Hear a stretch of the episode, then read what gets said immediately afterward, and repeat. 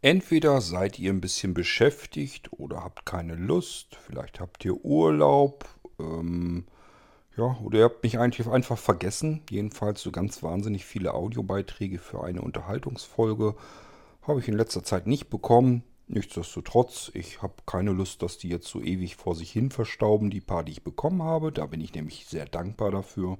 Das heißt, wir machen jetzt eine etwas kleinere U-Folge.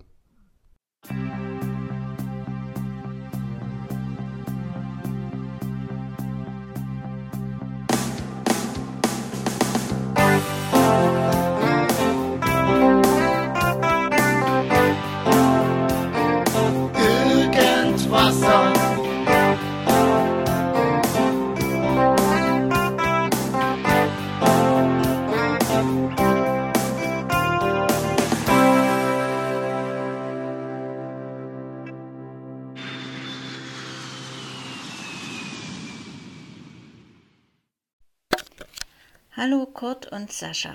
Jetzt wird es Zeit, dass ich mich erstmal bei euch beiden bedanke für, die, äh, für das Beantworten auf meine Fragen bezüglich der Kurzbefehle-App. Dir, Kurt, für die allgemeinen Erläuterungen und dem Sascha ein großes Dankeschön für den sehr ausführlichen Praxisteil. Ja, ich befinde mich ja immer noch im Prozess des äh, Anhörens, also höre mir teilweise immer wieder Stellen an, probiere dabei äh, äh, ähm, in der App und versuche da während des Ausprobierens auch dabei zu lernen und Sachen zu festigen. Nach wie vor ist meine, meine Freude daran, daran ungebremst. Und was, die, was den File-Browser betrifft, ja, da wollte ich noch sagen, da gibt es zurzeit tatsächlich nur einen Kurzbefehl, den die App zur Verfügung stellt. Und zwar zeige meine privaten Dateien. Man springt also ganz gezielt dorthin und damit hat sich's. Aber da können wir ja noch warten und hoffen, dass sich da in Zukunft etwas tun wird.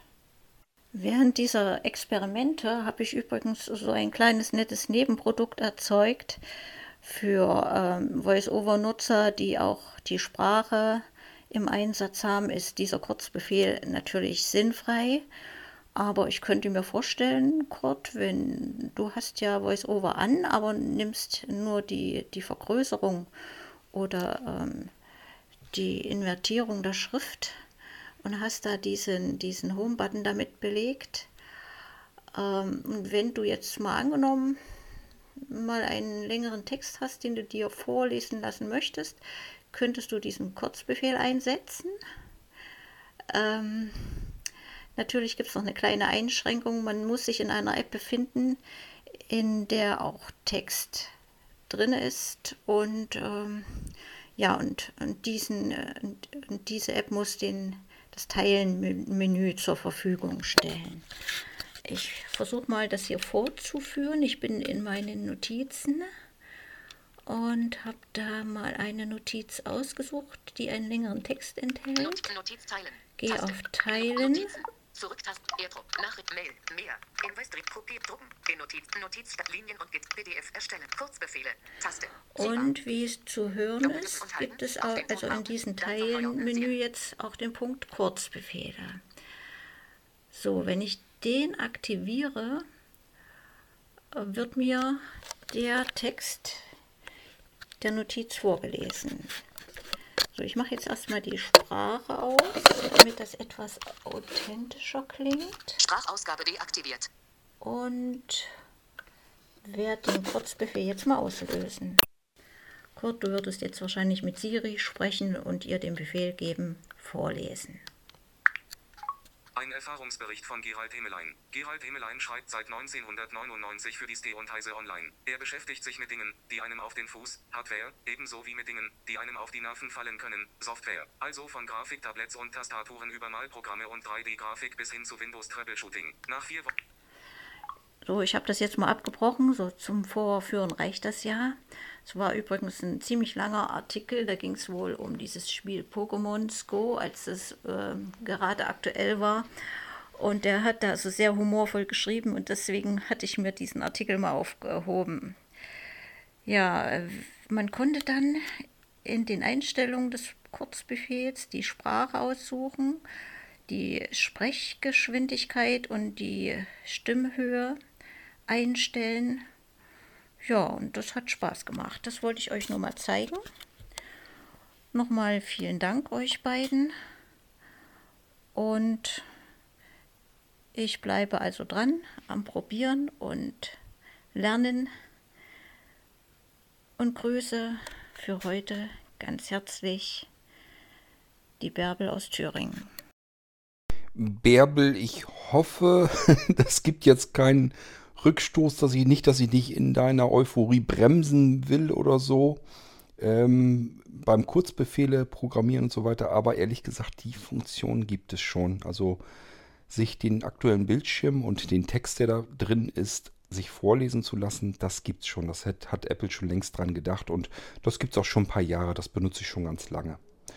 Ähm, es ist bei mir tatsächlich so, dass ich VoiceOver noch nicht aktiv benutze, sondern nur, wenn ich euch hier was zeige und vorstelle.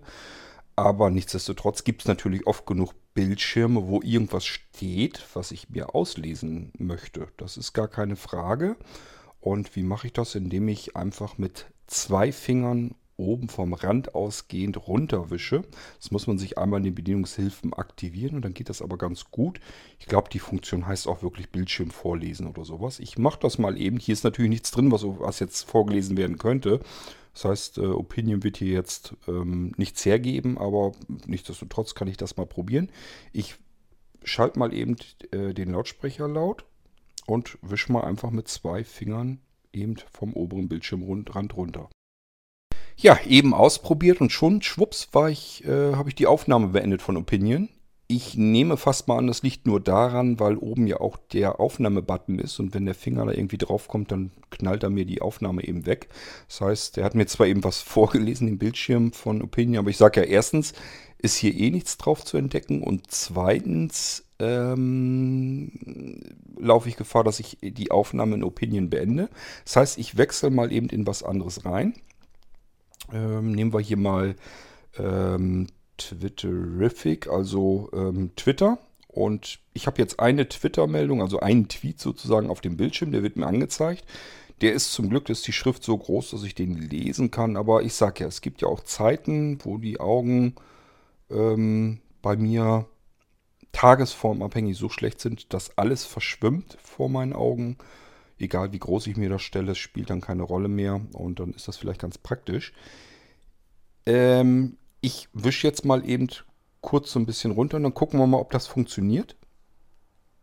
Natürlich nicht. Wenn man das dann vorführen will, dann zieht er einem die Dings runter, die, das Kontrollzentrum. Das ist jetzt auf dem XS Max, muss ich sagen, ist es echt blöd, weil oben jetzt zwei Gesten sind. Wenn man weiter rechts vom Rand wischt, kommt das Kontrollzentrum runter. Wenn man weiter in der Mitte wischt, gut, das dann so wie früher die Mitteilungszentrale, aber trotzdem ist es ein bisschen nervig jetzt. Das funktionierte früher besser. Ich probiere es nochmal. Home. Der Postillon. Mehrheit der Deutschen nicht imstande, alle 14 Bundesländer aufzuzählen. Der Postillon.com-2014 11-mehrere, 4 Minuten ago. Redvität 6 times, Liquid 18 times, via Buffer. Tagesschau. EU-weite Rüstungszusammenarbeit aus tagesschau.de Ausland EU-Rü. Rüstungszusammenarbeit, 6 Minuten ago. Redvität 2 times, Liquid 3 times, via tagesschau.de. So. Das ist auch das, was ich auf dem Bildschirm sehe. Ich habe halt von oben noch so einen kleinen Rest von, ja, das war eben wahrscheinlich dieser Postillon-Tweet und darunter eben das von der Tagesschau. Und das liest er mir dann vor. Das heißt, das, was ich auf dem Bildschirm sehe, kann ich mir vorlesen lassen. Ähm, funktioniert aber auch mit ganzen Artikeln. Also hier ist jetzt bloß, weil das eigentlich zwei Artikel sind, die hier drauf dargestellt werden. Ähm, wenn ich jetzt in Wikipedia oder sowas reingehe, kann ich mir den ganzen Artikel auf diese Weise vorlesen lassen. Das ist also kein Problem. Und ich sage ja, die Funktion, die gibt es eigentlich schon ganz lange. Nutze ich schon viele Jahre auf dem iPhone. Ist in den Bedienungshilfen, ich glaube, das Ding nennt sich, wie gesagt, äh, Bildschirm auslesen oder so. Ich wechsle mal zurück in Opinion, ob er auch die Aufnahme noch hat. Ja, die läuft noch. Ja, gibt es also schon und äh, ist eigentlich sehr komfortabel. Wer also VoiceOver nicht eingeschaltet hat, wird sich wahrscheinlich das aktiviert haben. Denn das passiert halt mal, dass man als Sehbehinderter an einer bestimmten Stelle sehend, lesend nicht mehr so gut vorankommt und dann ist es, macht Sinn, mal eben schnell den Text, der dort, dort dargestellt wird, sich vorlesen zu lassen. Aber da hat Apple schon dran gedacht. Da muss man dann keinen Kurzbefehl haben. Wie gesagt, ich hoffe, dass ich dich da jetzt nicht vom Programmieren abhalte, aber ich sag mal, das Problem hat man eigentlich immer. Das hat man übrigens auch ganz generell, dass man Sachen programmiert, die es einfach schon woanders an anderer Stelle besser oder genauso gut bereits schon gibt. Ähm, das passiert einem wirklich auch, wenn man Programme auf dem, auf, für Windows oder so programmiert. Also es ist nicht das erste Mal, dass ich ein Programm irgendwo entwickelt habe nehme das und nutze das. Und irgendwann fällt mir immer auf, da hat irgendeiner nochmal mehr Hirnschmalz reingepackt und da ist, geht noch mehr mit und oder ist noch besser zu bedienen oder so. Naja, besser zu bedienen ist schwierig, weil man es ja so immer programmiert, wie man es am besten findet von der Bedienung her. Also es ist eigentlich selten, dass man sich ständig aufregen muss über die Bedienung, weil wenn das so wäre, dann geht man lieber an den Quellcode nochmal ran und ändert das, ändert das nochmal um, damit das Programm so läuft, so funktioniert, sich so bedienen lässt, wie man es eben sich ideal vorstellt. Also die Art der Bedienung eines Programms ist eigentlich immer dann am besten, wenn man es selbst gemacht hat. Das hast du jetzt vielleicht mit den Kurzbefehlen auch obwohl die Kurzbefehle natürlich das Problem haben, sie geben einem nicht so ganz viele Möglichkeiten vom, von der Programmierung her. Es ist eine ganze Menge, was man tun kann mit den Kurzbefehlen, gar keine Frage, aber es ist natürlich kein freies Programmieren. Man kann eigentlich nur aus so einem Baukasten fertige Schnipsel sich nehmen und die zusammensetzen und dann funktioniert das so, wie man das ungefähr haben will, aber natürlich nicht genauso. Nichtsdestotrotz, die Kurzbefehle sind schon eine ganz tolle Sache. Ich sage es meiner Meinung nach, die größte Errungenschaft, die wir mit iOS 12 ins System bekommen haben und dadurch, dass Apple den ganzen Laden eben aufgekauft hat und das bei sich integriert hat, kommt man jetzt natürlich auch an die Innereien von iOS dran, ähm, über die man zuvor eben nicht rangekommen ist, als das Teil noch nicht äh, von Apple gekauft war bietet uns also mehr Möglichkeiten. Und man kann nur hoffen, dass das im Laufe der Zeit immer bessere und immer mehr und immer detailreichere Möglichkeiten werden, sodass einem irgendwann ein ganzer großer Sack voll Funktionen zur Verfügung stellt, die man eben benutzen kann. Ich würde mir zum Beispiel wünschen, das traue ich Apple leider aber wieder nicht zu, dass sie das so weit offen machen, dass man sich selbst Gesten anlernen könnte und dann auch eventuell überall rankommen kann, beispielsweise in die Bedienungshilfen. Ich hätte zum Beispiel einen großen Bedarf im Moment, mir VoiceOver auf eine Geste zu legen und das Invertieren auf eine andere Geste zu legen, mir also selbst Gesten hier zu überlegen, was ich mit dem Finger wie auf dem Bildschirm machen kann und kann bestimmte Dinge dadurch starten. Aber ich gehe davon aus, das wird so nicht passieren.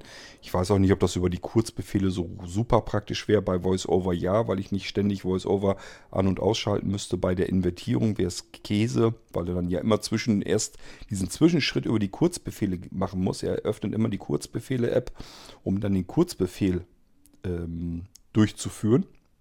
Und das ist bei der Invertierung eigentlich maximal unpraktisch, denn bei der Invertierung kommt es wirklich darauf an, dass das sofort reagiert, dass man den Bildschirm in Millisekunden invertiert hat. Und das geht normalerweise, ähm, ja, aber ich sage ja, an den neuen iPhones, den Home-Button haben wir nicht mehr und wir haben jetzt nur wieder diesen mechanischen Seitenknopf und der ist denkbar ungeeignet für solch eine Geschichte. Aber sollte mich wundern, wenn Apple das auch begreift. Manchmal brauchen die sehr lange, um zu verstehen, was vielleicht nicht so ganz klasse läuft. Gut, also sei fleißig weiter dabei bei den Kurzbefehlen und dann kann man sich ganz viele schöne Sachen mit basteln. Ich habe leider nicht so viel Zeit. Ich würde auch gern ein bisschen mehr mit den Kurzbefehlen herumspielen. Ähm, ja, das heißt, äh, ich mache das so, wie, wie ich eigentlich alles mache, wie ich das immer mache. Ich habe einen aktuell bestimmten Bedarf und dann arbeite ich so weit, bis ich diesen Bedarf decken kann. Da gibt es dann aber immer noch mehr, was man lernen könnte und was man noch tun könnte. Da habe ich dann aber keine Zeit für, weil ich mich schon wieder um das nächste kümmern muss. Somit komme ich bei den Kurzbefehlen auch immer nur so weit, wie ich sie brauche. Das ist immer mein Problem. Aber das macht ja nichts, dafür habe ich euch, Wirbel. Irgendwann wird es soweit sein, dass ich dich fragen kann, sag mal, ich suche hier was in den Kurzbefehlen, dass ich etwas so und so machen will. Und vielleicht kannst du mir dann die Antwort geben. Das ist durchaus im Rahmen des Möglichen. Also werf das nicht so weit von dir weg. Deswegen schön fleißig üben, damit du mir dann irgendwann helfen kannst. So, und jetzt hören wir uns den nächsten Audiobeitrag an.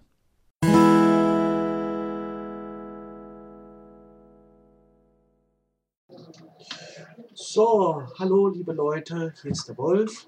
Ähm, ja, ich wollte mal was berichten. Ich habe mein Tablet freischaufeln lassen. Ja, folgendes, warum? Weil ja zu wenig Speicher ist. Kurt hat ja das ähm, schon mal gesagt.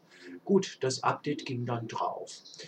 Was hat Windows 10 mir angetan? Windows 10 hat mir den Audiotreiber weggehauen, hat mir den Bluetooth-Treiber bzw. die Verbindung weggehauen von meiner Breitzeile. Das heißt, hätte ich jetzt nicht, ich habe mir für 7, 8 Euro, würde ich jedem raten, eine externe Soundkarte besorgt. Da geht es gar nicht um Qualität, sondern dass man überhaupt was hört. Die steckt man per USB rein, per Plug and, nee, Drag and Play äh, wird die dann installiert. Dann hatte ich damit wenigstens die Möglichkeit, überhaupt noch äh, meinen Audiotreiber wieder zu besorgen, beziehungsweise das Gerät nochmal dementsprechend abzudaten. Aber sonst wäre ich total aufgeschmissen. Also ähm, was Windows 10 da macht, einfach die Verbindungen rausknallen. Das Lustige ist, die Audiogeschichten, sprich der, der Marathon, meine Box, meine Bluetooth Shark Box, das war alles noch drin. Aber die Breitzeile rausgeschmissen. Ganz, ganz, ganz toll. Jetzt werden viele sagen, ja, hättest ja per, Bluetooth, äh, per USB anschließen. Warum? Die Zeile ist eingebunden und die, die ich da habe, meine 40er Seika. Und da war ich, wäre ich aufgeschmissen ohne Soundkarte. Also ich gebe jedem den Tipp, die kosten 5 bis 7 Euro. Sich, da geht es nicht um, dass man als Notfall eine externe Soundkarte hat, die man dann halt per Track and Play einfach reinsteckt, die installiert sich und funktioniert. Dann kann man dann Kopfhörer, Boxe oder Mikrofon da dran schließen, dass man nicht so aufgeschmissen ist wie ich weil sonst wäre ich ja komplett aufgeschmissen gewesen. Okay, dies wollte ich euch mal sagen. Wolf, wenn es irgendwann mal einen Preis gibt fürs Begriffe durcheinanderwürfeln, den würde ich dir zuschreiben. Die sind immer so schön. Ähm, Drag and Play habe ich so auch noch nicht gehört. Also es gibt Drag and Drop, das ist, wenn man etwas zieht und irgendwo wieder fallen lässt. Davon geht man von aus, dass du das mit einer Maus machst, mit einer Mausbefehlbewegung. Also ein Symbol zum Beispiel anklickst, linke Maustaste gedrückt hältst, dieses Symbol über irgendwas drüber ziehst, zum Beispiel über den Papierkorb, Maustaste loslässt, das Symbol fällt in den Papierkorb rein und wird daraufhin dann vom Desktop gelöscht. Das wäre so eine typische Drag-and-Drop-Bewegung. Was du meinst, ist Plug and Play. Wenn ich also etwas einstöpsel und ohne Treiberinstallation funktioniert das sofort. Das ist natürlich nicht ganz unwichtig. Es gibt nämlich tatsächlich auch Soundsticks. Sie sind zum Glück selten geworden, aber nichtsdestotrotz hat es sie auch schon gegeben, wo eine kleine CD beiliegt und da muss man tatsächlich erst einen Treiber installieren. Also das ist natürlich ganz großer Mist, den will man eigentlich nicht haben. Gerade diese USB-Sticks, die sollen dann eigentlich funktionieren, die externen Sound-Sticks. Übrigens habe ich das schon vor Urzeiten geraten. Das ist schon so alt. Ähm, ich habe damals schon bei den Molino XP Live-Systemen, den Molino, X, äh, Molino Live, den gibt es ja schon Ewigkeiten. Schon über, keine Ahnung, über ein Jahrzehnt drüber, locker. Ähm, da habe ich damals schon mal geraten, Leute, ähm, nehmt den am besten gleich mit einem USB-Soundstick. Ähm, der funktioniert dann wenigstens gleich. Also da könnt ihr eben sicher gehen, egal was ihr für einen Soundchipsatz eingebaut habt. Man musste, musste damals ja Treiber, wenn man bei dem Molino XP Live, der hatte ja nicht ganz so viele Plug-and-Play-Treiber drin, ne? musste man die Treiber in das XP Live-System integrieren. Das funktionierte natürlich, war aber ein Riesenaufwand. Und deswegen habe ich damals schon gesagt, ähm, wenn ihr sicher gehen wollt, dass das Ganze an verschiedenen Rechnern funktioniert mit dem XP Live, mit dem Molino, dann bestellt euch am besten gleich eine USB-Soundkarte mit dazu. Dann liegen die beiden gleich mit im Paket und dann könnt ihr wenigstens sicherstellen, ich stöpsel die beiden ein und da kommt auch Sound raus.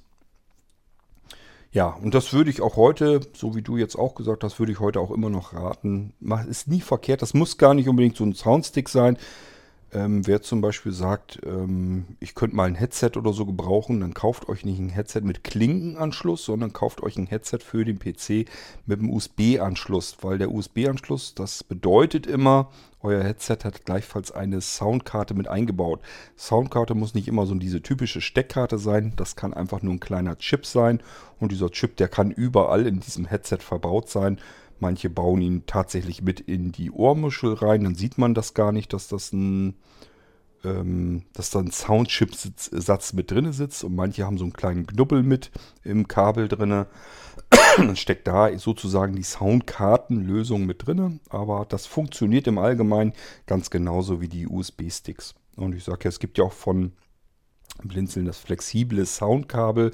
Da ist das auch nichts anderes. Da ist das eben auch kein Soundstick. Den kann man nämlich, wenn man ein bisschen paddelig ist, auch mal mit abbrechen. Das ist immer doof, wenn so Sticks sehr weit rausstehen aus dem Computer. Dann kann man eben mal unbedarft dagegen kommen. Dann macht es eventuell Knack.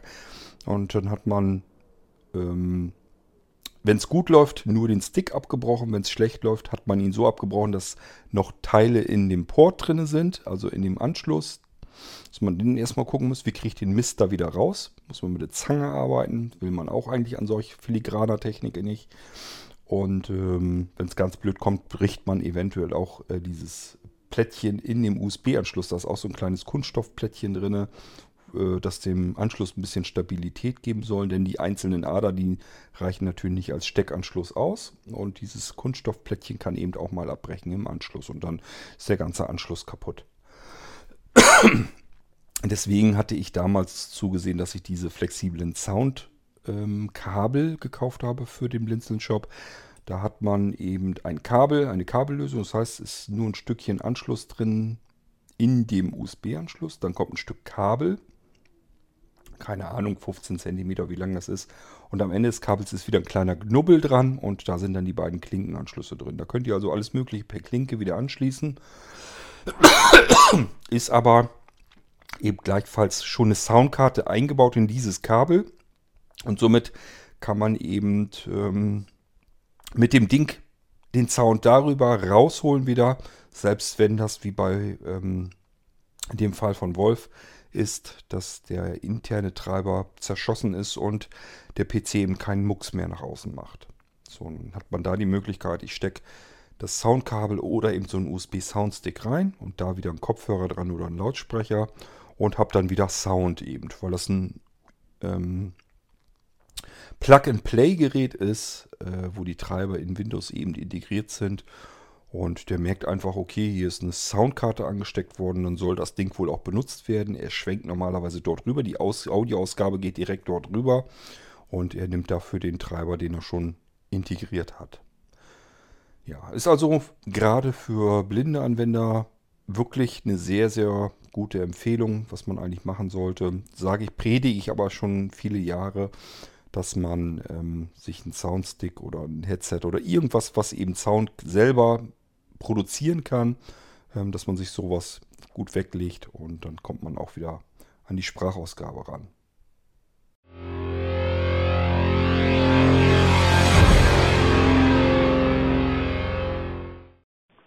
Hallo, Dennis hier mal wieder. Jo, ähm, ja, geht jetzt mal um die Folge 770G. Ähm, jo, soweit sind wir schon hier. Schön, schön. Ähm, ja Gott, da musste ich ja mal wirklich herzhaft lachen. Äh, ich meine, sicher, manche Folgen, äh, da gibt's nichts zu lachen, die sind einfach sachlich und einfach schön. Ähm, nee, aber bei der Folge, äh, war ja mal wieder echt der Brüller. also auf, wie du es erzählt hast und so, aber naja, auch so manche Dinge, wo man echt denkt, ja, es kann nicht angehen. Ja, äh, geht um das Thema Blindheit in der Welt der Sehenden. ähm, ja, äh, was fällt mir da so in Kurzform ein? Ähm, hm, eigentlich müsste ich auch mal eine eigene G-Folge dazu machen. Äh, ja, mal gucken, wann das passiert, aber ja, also hier erstmal in Kurzform. Ähm, ja, äh, also ich denke mal, ähm, gerade in Film und Fernsehen oder so, ähm, ich weiß nicht, es gibt es ja auch in anderen Bereichen. Ähm, wenn man sich selbst nicht auskennt, sollte man Leute fragen, die sich damit auskennen. Ähm, ja, gilt auch im Bereich Blindheit und Sehbehinderung. Also wenn äh, mal an, an alle Filmemacher, Fernsehproduzenten und so weiter äh, gut gemeinter Rat, fragt Leute, die sich damit auskennen. Äh, ja, und zwar die Betroffenen selbst am besten. Ähm, denn ja, die können es am besten selbst erklären oder manchmal gibt es ja auch die Möglichkeit, dass Blinde dann selbst sogar mitspielen dürfen, ne, als Komparsen oder solche Sachen. Also wie dem auch sei, aber am besten ist immer die Leute selbst fragen und nicht von irgendwas ausgehen, was man selbst mal kurz probiert hat oder vom Hören sagen oder so, das hat überhaupt keinen Sinn. Das, das gibt nur ein schiefes Bild im Fernsehen. Und ich als Blinder kann euch sagen, schiefe Bilder im Fernsehen sehen scheiße aus.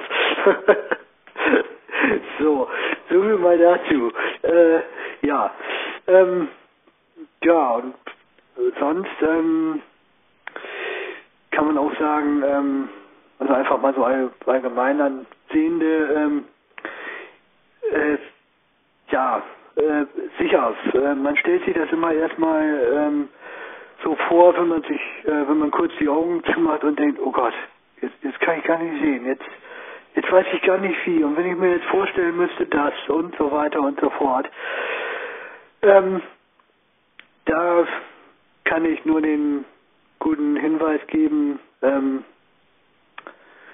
in, in manchen Ländern macht das vielleicht nicht so gut funktionieren, aber in, in Deutschland auf jeden Fall und ich denke mal, es gibt auch einige andere Länder, wo es auch klappt. Es gibt Hilfe. Es gibt irgendwelche Vereine, äh, ne, irgendwelche ähm, Möglichkeiten, sage ich mal. Es, es gibt ähm, Schulungen für lebenspraktische Fertigkeiten, in Kurzform auch LPF genannt. Äh, da geht es dann um die ja, ganze Haushaltsführung. Ähm, ne, wie kocht man als Blinder? Wie, wie wäscht man ab? Wie äh, ja, wäscht man Wäsche? Ähm, ich habe sogar mal gehört, Körperpflege soll auch dazugehören. Gut, mag ja sein. Ich denke mal, da geht es dann gerade um, um die Leute, die dann durch einen Unfall plötzlich erblinden und, und ja, ne, da geht es dann vielleicht auch tatsächlich um so Fragen, ja, wie kriege ich ähm, die Zahnpasta auf die Zahnbürste oder sonstige Sachen. Ähm, gut, also klar, es gibt ne, verschiedene Fragestellungen, die sich dann eben ergeben. Ja, dann geht es eben auch weiter, ne, äh, Haushaltsführung, äh, Ordnung im Haushalt, äh, Schriftstücke lesen, ähm, ja, und so weiter und so fort. Also alles, was man eigentlich braucht, um selbstständig irgendwie im Haushalt klarzukommen. Ähm, gut, ich sag mal so, es gibt natürlich auch gewisse Grenzen.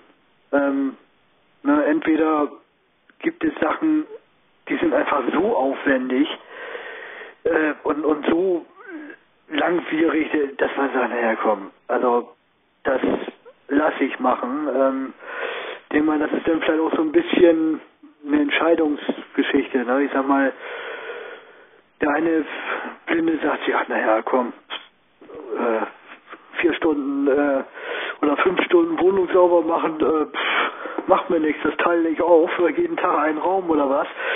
Ne? Und, und es gibt andere Blinde, die, die sagen, nee, komm, also das ist mir als zu viel. Äh, da lasse ich dann eine Haushaltshilfe kommen oder so. Ist durchaus auch legitim.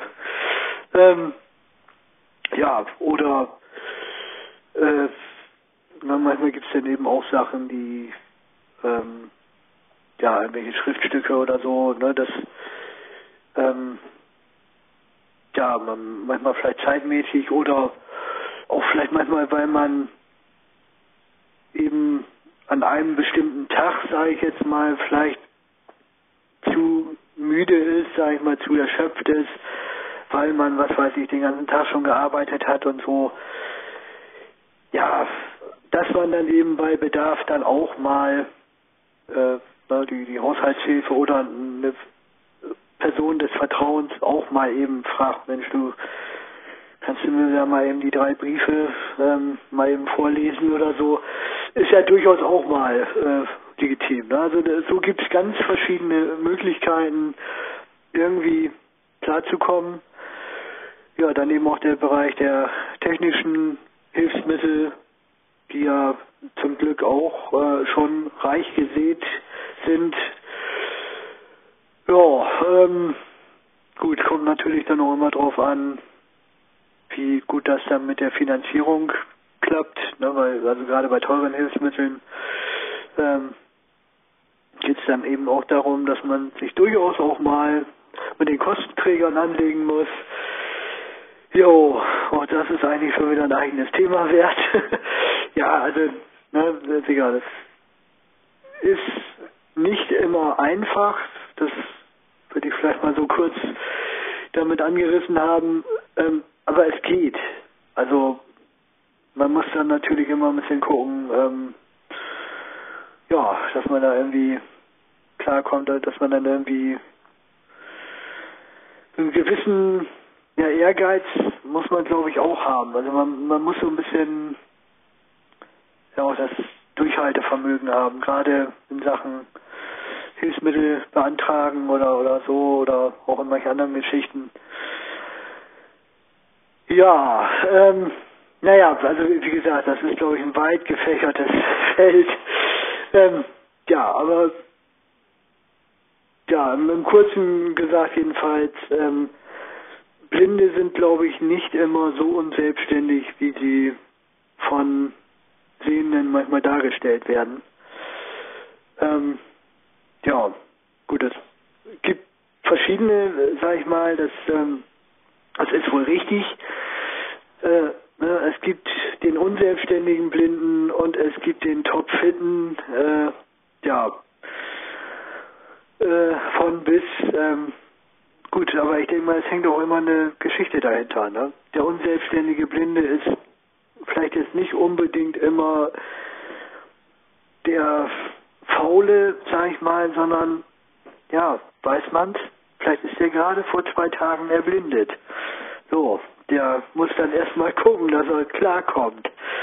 Ähm, ja, und der Top-Fitte, ja, weiß man auch nicht. Ist er von Geburt an blind oder setzt er seine, also hat er die Möglichkeit, seine Fähigkeiten so super gut einzusetzen, dass er eben halt einfach der Überflieger ist, wo manche andere Blinde auch schon den Kopf schütteln und denken, ach, oi, oi, oi. Ei, ei, ei. Wo der ist, ähm, ja, da möchte man vielleicht gerne hin. Äh, gibt's alles. Ne? Aber ich denke mal, es gibt auch unter den Sehenden. Das ist da nicht anders. Ja, wie gesagt, ich denke mal, das kann ich so im Kurzen erstmal zu sagen. Ähm, gut, eine Kleinigkeit fällt mir da gerade noch zu ein. Äh, äh, ist auch immer mal wieder, äh, wenn ich denn im Bus mal mitfahre, erlebe ich das durchaus auch mal, dass es Leute gibt, also die, ne, die ähm, fragt man dann ne, am, am Sitzplatz eben, ne, ist, ist hier noch frei oder so. Das Geilste ist dann irgendwie, wenn man gar keine Antwort kriegt.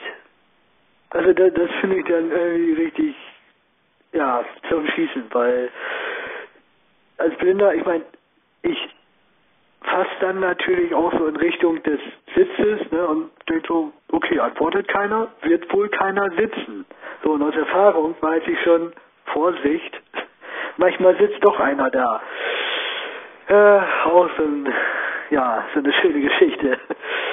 Also Leute, wenn ihr einen Blinden seht und ähm, ihr sitzt gerade auf dem Sitzplatz, entweder bietet ihr ihm sofern möglich natürlich, ne, ich meine, klar, wenn ihr selbst den Sitzplatz braucht, ja okay, dann wird schwierig, aber gebt euch aus Leute, ne, ja, bietet den Blinden einfach einen Sitzplatz an oder zumindest antwortet vielleicht, äh, ne, wenn ihr da sitzt, ähm, dann weiß man es wenigstens, okay, der Sitzplatz ist belegt, da muss man mal einen Schritt weiter gehen. Also ja, wäre schon ganz nett. Ähm, ja, gut, äh, wie gesagt, vielleicht komme ich ja mal irgendwie dazu, eine eigene G- oder L-Folge dazu zu machen. Ich glaube, da gibt es noch einiges zu berichten. Äh, ja, schauen wir mal. Okay, so viel erstmal dazu von mir in Kurzform. Alles klar. Bis denn. Ciao, ciao. Naja, Dennis, ich sag mal, im Zweifelsfall hinsetzen, ne? Sitzt du halt bei jemandem auf dem Schoß. Muss ja nicht unbedingt schlecht sein. Wenn der dicke, weiche Beine hat oder sie, ist doch schön mollig und weich, was soll's. Der Platz ist warm, prima. Also ich würde sagen, da sitzt du mit Sicherheit gemütlich und bequem. Ist ja nicht dein Verschulden, also von daher alles in Ordnung. Ähm, ja, das ist auch wieder so ein Ding, da hätte ich mir zum Beispiel gar keinen Kopf drum gemacht. Ich hätte jetzt gedacht, okay, der kriegt jetzt keine Antwort. Ähm, ich würde jetzt davon ausgehen, dass man das mitbekommt irgendwie, dass da vielleicht welche sitzen, weil man merkt ja auch so ein bisschen, ob jemand im Raum ist oder so. Aber in einem Bus ist natürlich eine ganz andere, ist eine ganz andere Situation. Da ist es ja auch lauter. Das heißt, man hört ja gar nicht seine Umgebung exakt. Man kriegt gar nicht mit, ob da eventuell jemand sitzt oder nicht. Also hast du vollkommen recht. Hast du mich wieder auf dem kalten Fuß erwischt. Da wäre ich jetzt so wieder nicht drauf gekommen, dass man als Blinder da gar nicht hinterkommt, ob da jetzt jemand sitzt oder nicht. Und man unterhält sich halt mit einem leeren Sitzplatz, auf dem man jetzt eigentlich lieber sitzen würde. Und äh, in einem anderen Fall sitzt da jemand, hält aber die Klappe, sagt nichts, weil du guckst vielleicht woanders hin und er fühlt sich nicht direkt angesprochen. Das wird nämlich immer das Problem sein. Ähm, wir Menschen neigen dazu, wenn uns jemand nicht anblickt, äh, uns also nicht anspricht, dass wir nicht gemeint sind und somit auch in dem Moment nicht antworten. Und bei manchen da schließe ich mich gar nicht aus, ähm, rattert das im Kopf so lahmarschig, bis du merkst, du bist derjenige, der jetzt gerade gemeint ist. Du müsstest jetzt antworten. Und dass da schon so viele Sekunden ver verloren sind, äh, ja, dass die Situation schon quasi wieder vorbei ist. Also, ähm, das ist mir schon öfter passiert im Leben, dass ich angesprochen wurde und gar nicht richtig, dass das einfach zu lang gedauert hat, bis ich begriffen habe, dich spricht hier gerade jemand an und erwartet von dir eine Antwort. Also das kommt bei mir durch, durchaus vor. Ich kann mich zum Beispiel an einen Bahnhof in, wo war denn das? In Hannover, ich glaube in Hannover erinnern. Da war jemand, der fragte eigentlich mich, ich habe das als solches aber gar nicht richtig mitgekriegt, in, auf Englisch, wo die Toiletten sind. Und ich habe das halt einfach nicht registriert, dass er mich jetzt gemeint hat, mich angesprochen hat und es hat auch zu lange, also where's the toilet oder so hat er bloß einfach gefragt. Das ist ja eigentlich eine simple Frage, so weit reicht mein Englisch auch. Und trotzdem habe ich es einfach nicht gepeilt bekommen, dass der gerade mir eine Frage gestellt hat und jetzt eine Antwort von mir erwartet. Und ich stand da wahrscheinlich doof rum und der hat sich gefragt, ist der nicht ganz fit oder? so, manchmal ist man echt blöd und perplex im Kopf, ganz einfach. Und ähm, ich habe ja diese andere, in der 770, die Geschichte eben erzählt, wo die Köchin an den Tisch kam und einfach gesprochen hat. Und ich bin auch da, weil ich das ja nicht mitkriege, dass sie mich natürlich angeguckt hat. Ähm, das dauert einfach geschlagene zwei Sekunden, bis in meinem Hirn angekommen ist. Da ist jemand am Tisch, der hat eine Frage gestellt und meinte dich damit. Und deswegen ähm, dauert das vielleicht zu lang und ja, das kann dann eben auch mal passieren, dass es einfach zu lang dauert. Also ähm, ich kann mich reinversetzen, dass es solche Situationen gibt, dass jemand plötzlich irgendwas fragt und man fühlt sich in dem Moment einfach nicht angesprochen oder ist einfach überrumpelt von der Situation, weil man da in dem Moment einfach nur nicht mit gerechnet hat. Ist also noch nicht mal unbedingt, dass das irgendwie bös gedacht ist oder sowas, sondern das klackert halt einfach noch im Hirn eine Weile. Vielleicht musst du dann einfach mal eben drei Sekunden länger stehen bleiben und gucken, ob da jemand antwortet. Ähm, und ich sage ja, notfalls setz dich auf den Schoß, dann ist es halt so. Zu der Geschichte mit dem Fernsehen und so weiter. Ich gehe davon aus, dass die Drehbuchautoren oder wer dann dafür zuständig ist, ganz einfach gar nicht drüber nachdenkt, dass er eine falsche Vorstellung haben könnte, dass er Bedarf hat, jemanden zu fragen, weil er kann es sich ja vorstellen. Er muss ja nur, das ist eben das Problem an der Sache, er muss ja nur die Augen zumachen und denkt dann, so fühlt sich ein Blinder.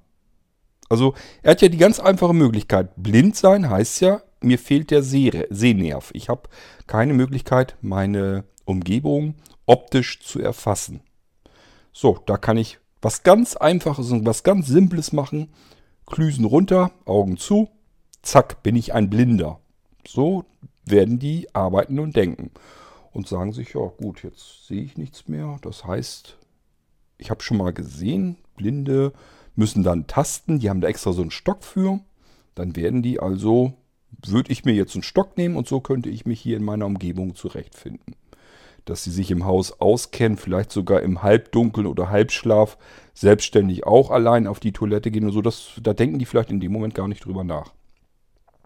Und dass man eventuell auch in die Blindheit reinwachsen muss, da machen die sich auch keinen Kopf drum.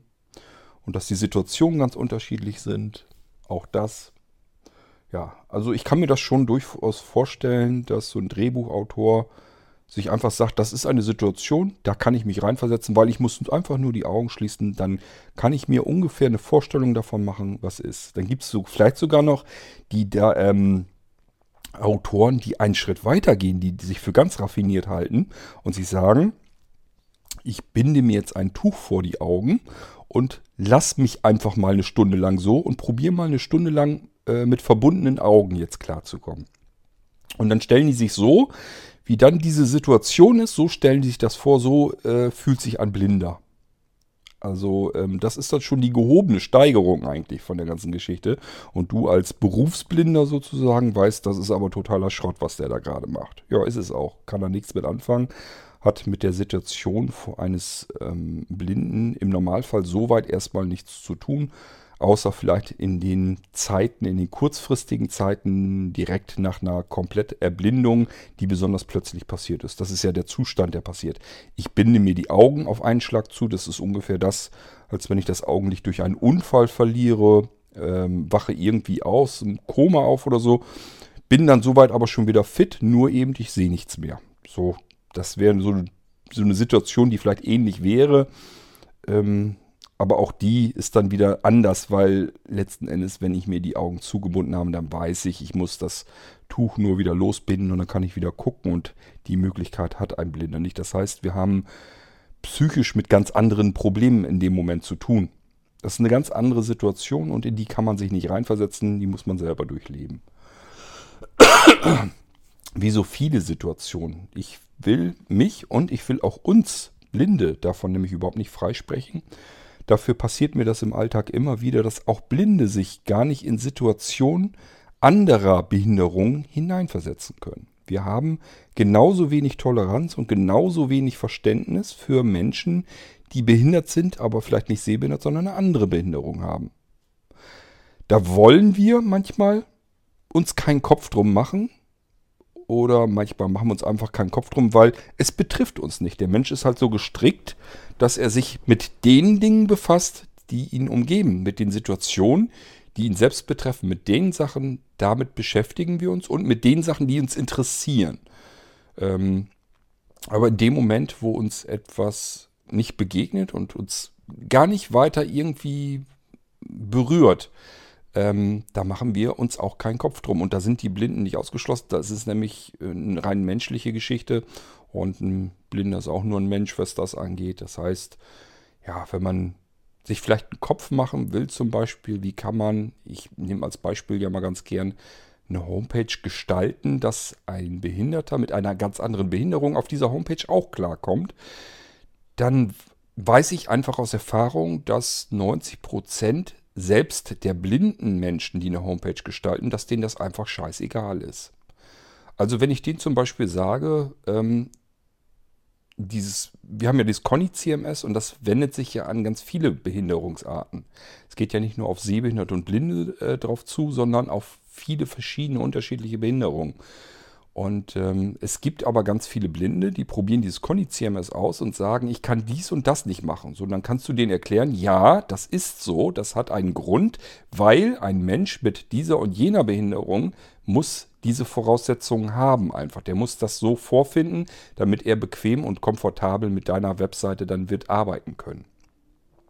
Das können die selbst wenn sie blind sind, aber nicht registrieren, nicht, sich nicht vorstellen oder sie wollen es auch einfach gar nicht wissen oder sagen sich, ja meine Güte, wie oft wird das vorkommen, dass ein ähm, Hörbehinderter oder ein Querschnittsgelähmter, der nur noch mit dem Kopf wackeln kann, äh, wie Wahrscheinlichkeit, wie, wie hoch ist die Wahrscheinlichkeit, dass der auf meiner Webseite zu Besuch kommen wird.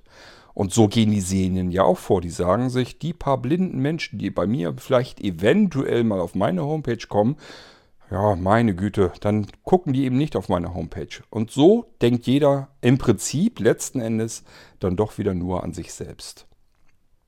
Also, ähm, ich sag ja, leider können wir Blinden uns da nicht von vor, äh, freisprechen. Das geht uns leider genauso und ich erlebe das im Alltag immer wieder. Habe mich früher sehr immer darüber aufgeregt, dass auch blinden Menschen es scheißegal ist, was für andere Menschen wieder wichtig ist. Ähm, aufgrund derer Behinderung. Ich kenne halt auch Menschen mit ganz anderen Behinderungen und weiß von deren Probleme. Und wenn ich dann versuche, ähm, von deren Problemen jemand anderem das so zu erzählen, um ihn zu überzeugen, dass er etwas verbessern kann an dem, was er tut, dann ist die Wahrscheinlichkeit leider verhältnismäßig gering, dass er da wirklich auch was draus entstehen lässt, dass er da wirklich umdenkt und äh, solche Behinderungsarten dann mit einbezieht.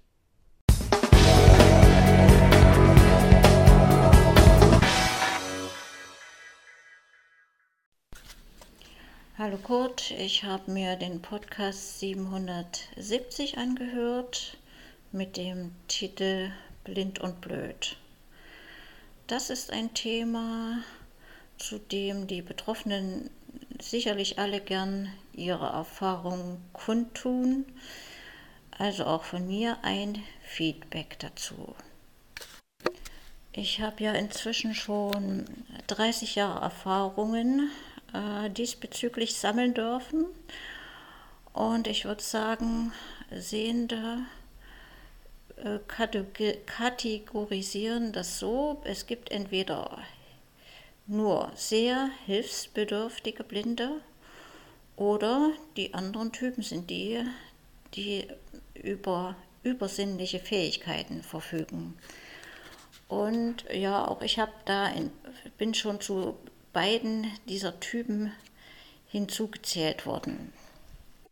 Das ging schon los gleich nach meiner Erblindung. Ich kam in die Augenklinik Jena und ähm, das war damals noch alles ziemlich, sagen wir mal, unmodern, also Patientenzimmer mit fünf und mehr Patienten. Nun gut, aber wenn man nichts sieht, ist man ja froh, wenn man nicht alleine ist. Nun die erste Mahlzeit zu Tisch.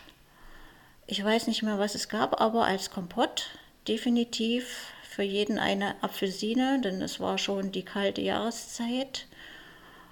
Und mir stellte man einfach eine Tasse mit ausgepressten Apfelsinensaft hin. Ich war ziemlich perplex, denn ich hätte mir meine Apfelsine doch allzu gern selber geschält und wunderte mich, dass man mir das nicht zutraute, dass man so etwas Simples nicht kann. Ein paar Tage später, die Augenärzte in Jena waren am Ende mit ihren Latein, bin ich in die Charité nach Berlin überwiesen worden eine super Klinik, fast wie Interhotel. Ich hatte ein Einzelzimmer. Und jetzt kommt's. Wieder eine Mittagsmahlzeit. Die Teller waren mit so einer Abdeckhaube zugedeckt, damit das Essen schön warm blieb. Ich will den Deckel abnehmen. Auf einmal merkte ich, wie irgendwas kullerte und plumpste und weg war's. Ja, wieder eine Apfelsine, diese wurde mir zwar zum Schälen angeboten, aber niemand hat mir gesagt, dass die auf dem Deckel liegt. Fand ich auch ziemlich blöd. Und da, man, da ich jetzt gerade bei Klinikerfahrungen bin, zehn Jahre später war ich in Bad Lauterberg in einer Fachklinik. Und da hieß es von den Schwestern vom Personal, unsere blinden Patienten Essen der Einfachheit halber immer im Zimmer. ich war wieder allein im Zimmer und sehnte mich natürlich nach Kontakt mit den anderen Patienten. Man möchte ja seine Erfahrung austauschen, neue Kontakte knüpfen und so weiter. Ich sage nicht mit mir, ich gehe in den Speisesaal. Na, das, da habe ich mich durchgesetzt, war auch so nicht weiter problematisch. Kam dann an einen Vierertisch, war wie in einem Restaurant, total beeindruckend. Ich hätte mir ja sonst was entgehen lassen und hatte nun drei Sehende mit Patienten am Tisch. Und auch da musste ich manchmal aufpassen und mich durchsetzen, weil mein Gegenüber gern mal mit seinem Besteck auf meinen Teller rumfummeln wollte. Das kann ich auch nicht haben. Aber ich glaube, mit, mit äh, solchen Schwierigkeiten wird man wohl immer zu tun haben, wenn man mit Menschen äh, in Kontakt gerät, die noch nie mit Blinden äh, äh irgendwas zu tun hatten, sich gar nicht reinversetzen können. Im Restaurant hatte ich noch nie Probleme. Ich habe aber auch keine Schwierigkeiten, äh, mir ein Stück Fleisch aufzuschneiden oder man könnte sich auch im, in der Gaststätte einen Fisch filetieren lassen, wurde mir schon angeboten. Selbst das traue ich mir alleine zu. Ich mag das auch nicht, wenn irgendjemand bei mir auf dem Teller rumfummelt. Äh, ich habe es aber gerne, wenn man mir sagt, wo sich was auf dem Teller befindet, dass ich also schon mal eine Grundorientierung habe von Gemüse, Fleisch, Soße und so weiter. Das finde ich sehr hilfreich. Und nun noch meine Erfahrung zu dem anderen Typen, übersinnliche Fähigkeiten, die die Blinden haben. Ich bin mit meiner Tochter unterwegs, längere Reise Richtung Hamburg. Und ich weiß noch, wir mussten uns äh, tatsächlich den Behindertenplatz äh, erkämpfen. Der Zug war gekrachte voll, ich hatte keine Platzkarte. Ich glaube, die hatten wir nicht bekommen. Wir haben die Reise zu kurzfristig geplant. So, also ich Platz auf dem Behindertenplatz und daneben war dann frei auch für meine Tochter. Und ähm, jetzt kam der Zugführer, Fahrkartenkontrolle, alles top. Und nach einer Weile kam er wieder. Meine Tochter war gerade im Zug unterwegs und er setzte sich neben mich und drückte mir ganz überraschend einen Geldschein in die Hand und ob ich ihm mal bitte sagen könnte, ob das ein echter Schein ist. Der hat wirklich gedacht, das könnte ich nur am Abfühlen, spüren. Ich ganz ernstes Gesicht gemacht, innerlich musste ich so lachen, habe auch so getan, als ob ich mich bemühe und habe ihm aber dabei erklärt, dass er da falsche Vorstellungen hat. Ich konnte noch nicht mal merken, ich glaube, die Euroscheine haben auch Markierungen. Äh, dass man die unterscheiden kann. Selbst das, dazu fühle ich mich außerstande. Vielleicht hat es was damit zu tun, dass man spät erblindet ist. Ich habe auch Probleme, äh, manche Punktschrift zu äh, ertasten, wenn die Ausprägung sehr schwach ist.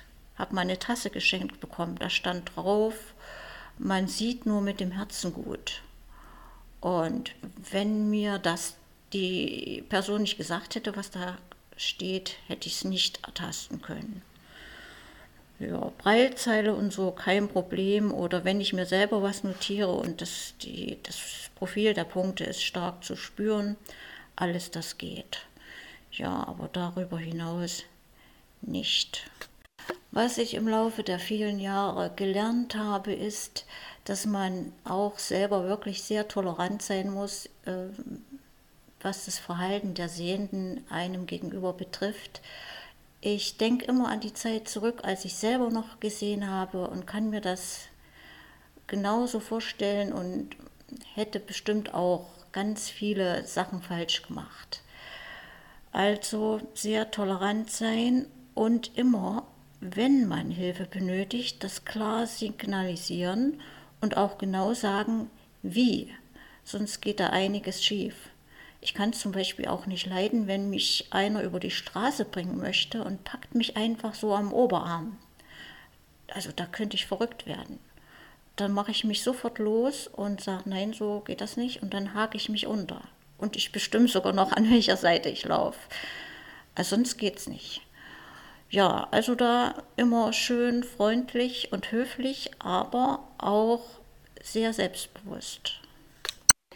Was ich hier bei mir im Dienst festgestellt habe, äh, seit der Zeit, seitdem ich alleine in meiner Abteilung arbeite, also bis vor ein paar Jahren, waren wir hier eine ganze, ganze Truppe. Ich war die einzig Blinde äh, und die anderen Kollegen sind jetzt so nach und nach in Rente und nicht mehr ersetzt worden. So, jetzt bin ich hier noch die, der letzte der Mohikaner und habe voller Freude festgestellt, dass ich jetzt erstmal so richtig meine Fähigkeiten entfalten kann und total akzeptiert werde. Äh, ganz interessant ist äh, meine eigene Beobachtung, dass ich, wenn ich Auskunft an Fremde gebe, also ich habe ständig Kontakt jeden Tag mit fremden Menschen, die möchten wissen, wo sie in, in dem Klinikum welches Gebäude finden, welche Station, also Wege beschreiben. Es gibt ganz viele, die merken gar nicht, dass ich die nicht sehe.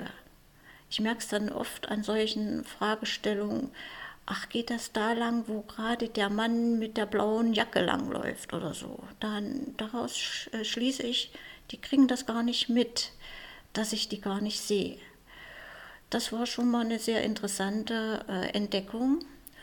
Und am Telefon während der Vermittlung, na dann äh, wird die äh, Sehbehinderung äh, so komplett, ähm, äh, wie sagt man da, ausgeblendet, würde ich mal sagen.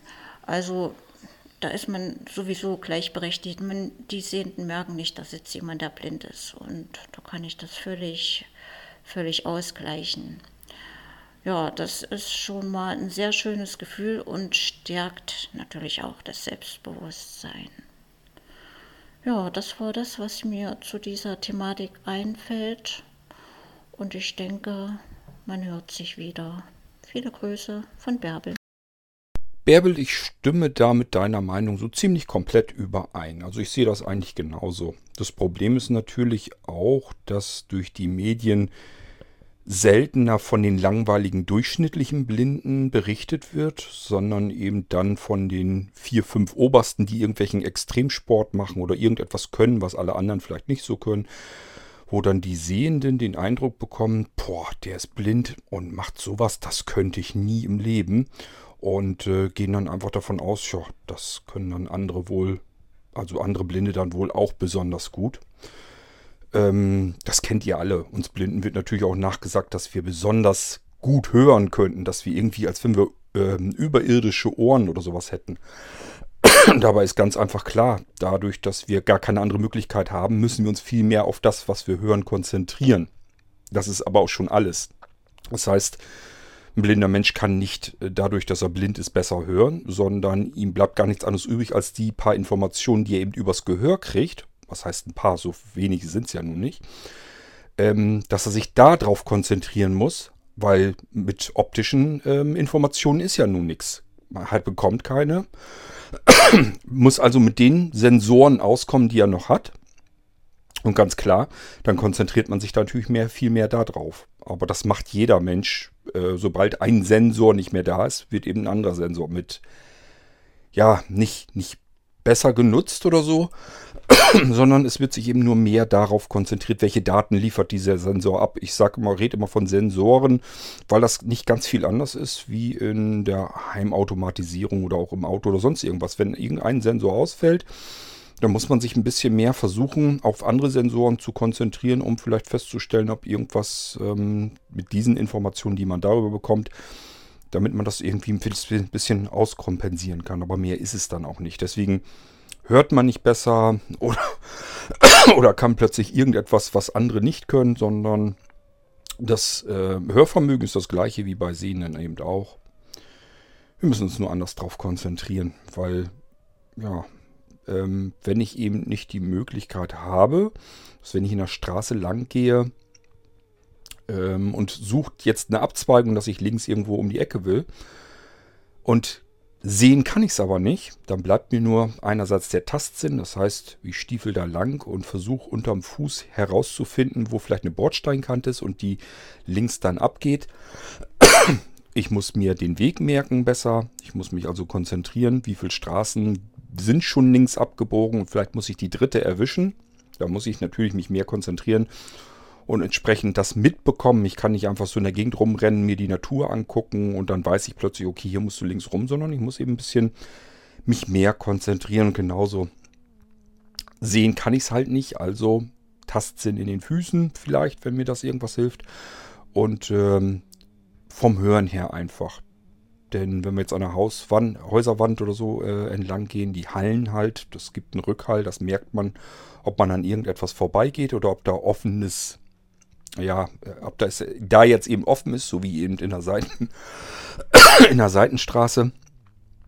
Ähm, und darauf konzentriert man sich dann eben. Aber das würde jeder tun, der sich eben nicht auf seinen Sehrest oder auf sein Augenlicht ähm, verlassen kann.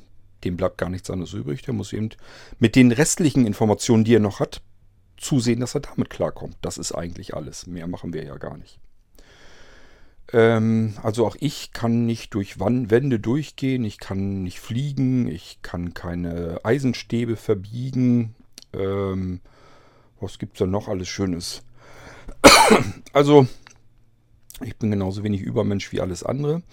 Ich fühle mich auch nicht komplett hilflos. Es ist zwar so, und das ist auch wieder ein Unterschied, den ich oft bemerke, es hängt ein bisschen damit zusammen, wie viel nehmen sehende Partner einem ab? Ich merke das an mir auch durchaus, ganz klar. Ähm, wenn es Sachen gibt, wo Anja sich drum kümmert, dann überlasse ich ihr das auch gerne. Ähm, das heißt, wenn Anja das nicht macht und ich müsste es machen, weil sonst macht es ja keiner, dann ist das eine ganz andere Geschichte. Dann gehe ich da auch ran und beiß mich da eben durch. Ich habe zum Beispiel auch schon Blinde gesehen, da hilft der sehende Partner, in dem Fall war es eine Partnerin, dem blinden Mann in die Jacke. Ähm, was das soll, weiß ich halt nicht. Oder ja, bei anderen Paaren ist es halt so, da schneidet die sehende Begleitung sozusagen dem Blinden, hatte ich schon gesagt, das Essen klein. Oder ich habe auch schon Blinde gesehen, die mit ihrem, eigentlich mit ihrem Führhund durch die Gegend laufen sollten. Das sah aber ganz klar danach aus, als wenn sozusagen ähm, ja, der Führhund mit seiner Hundehalterin durch die Gegend gerannt ist. Also die sind halt wirklich quer und schräg hin und her über die Straße gependelt. Und ähm, es war jetzt aber Fußgängerzone, war jetzt nicht ganz so schlimm. Aber man konnte halt ganz klar sehen, die, das, das hat also überhaupt gar nicht richtig funktioniert. Ähm, und genau zu jedem dieser Beispiele gibt es natürlich ein knallhartes Gegenteil dann auch. Bei mir ist es beispielsweise die Mobilität. Ich kann mir nicht vorstellen, nehmen wir jetzt Dennis, der kommt ja aus Bremen und ich kenne Bremen ja nun auch relativ gut. Ähm, und der fährt ja ganz allein äh, überall hin, wo er hin muss. U-Bahn und Zug und Straßenbahn und so weiter. Das ist für mich in meiner jetzigen Situation vollkommen undenkbar. Ich habe mir schon gedacht, woran das aber auch liegen kann. Ich nehme mal an, dass Dennis in Bremen auch schon groß geworden ist und es einfach von früh an gewohnt war, mit Straßenbahn, Bus und so weiter zu fahren. Das war ich nie. Selbst als kleines Kind bin ich immer Fahrrad gefahren. Ich bin also mit dem, mit dem Fahrrad, das habe ich euch schon mal erzählt, mehrere Kilometer zur Schule hin und dann mehrere Kilometer auch wieder zurück. Also von mehreren Kilometern, ich glaube, das waren so vier, fünf, sechs Kilometer ungefähr eine Strecke und die bin ich morgens hin und ähm, mittags, nachmittags wieder zurück, egal welches Wetter war, egal ob Sommer oder Winter. Ich bin also schon als Kind nicht Bus gefahren, einfach weil ich Busfahren ganz furchtbar fand. Schon als Kind und es, es geht mir heute immer noch so. Und man kann im Prinzip eigentlich sagen, mir fehlt die Übung. Für mich ist Zugfahren, Busfahren, Straßenbahnfahren etwas, was ich alle zwei oder drei Jahre vielleicht mal tue. Nun gut, Zugfahren natürlich ein bisschen öfter.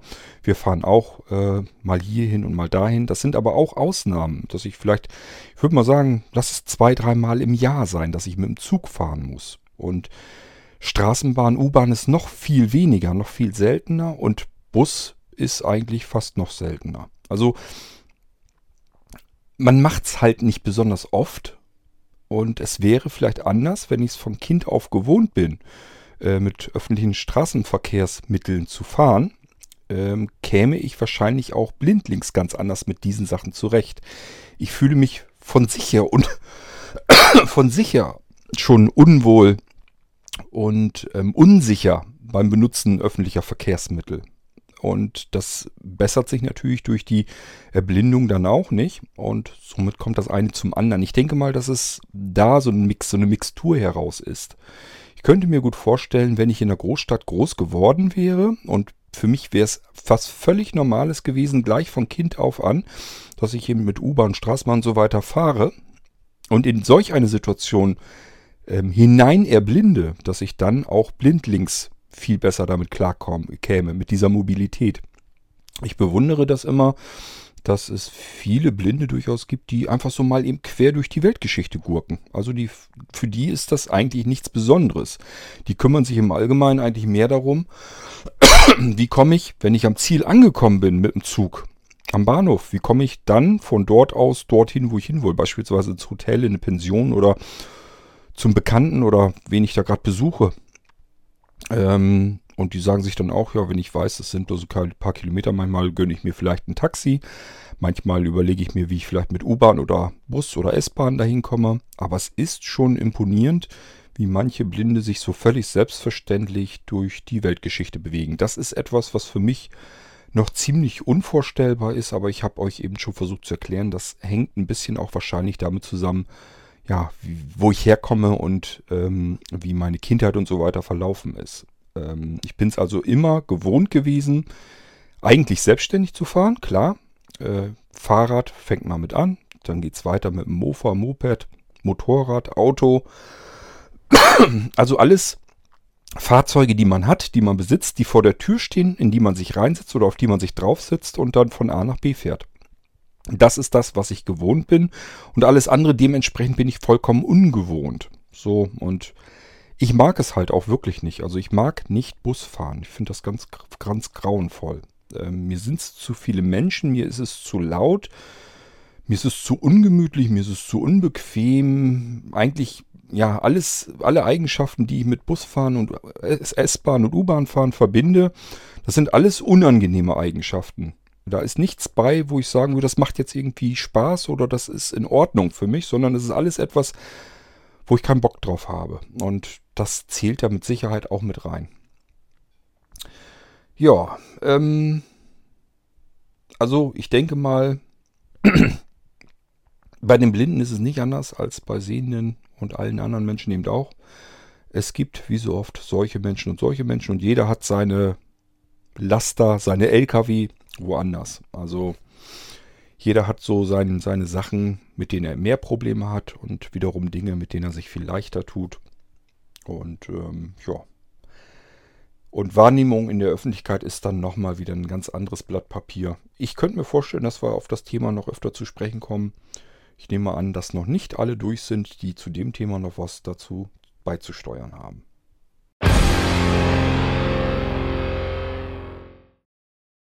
Na, wer hätte das gedacht, dass man mit so ein paar Audiobeiträgen, ich weiß gar nicht, waren es jetzt eine Handvoll, aber viel mehr war es, glaube ich, auch nicht. Aber ja, kommt man auch eine Stunde mit drüber. Reicht also völlig aus.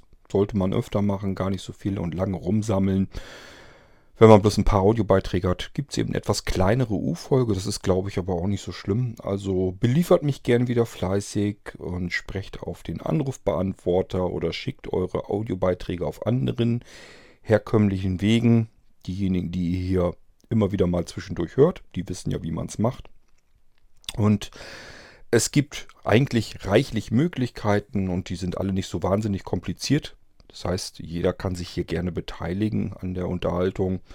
Dafür sind die U-Folgen nämlich da.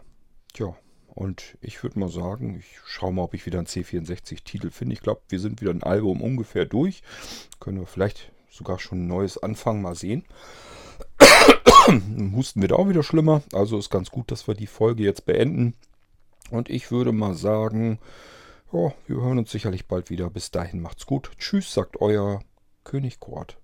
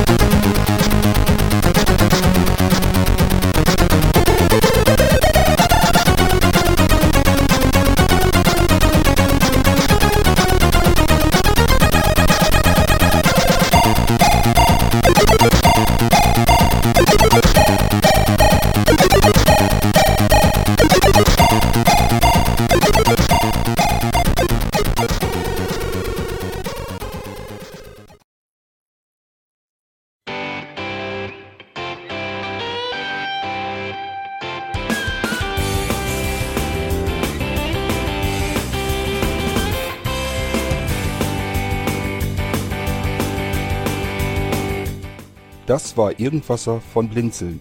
Wenn du uns kontaktieren möchtest, dann kannst du das gerne tun per E-Mail an podcast.blinzeln.org oder über unser Kontaktformular www.blinzeln.org. Blinzeln schreibt man in unserem Fall immer mit einem D in der Mitte.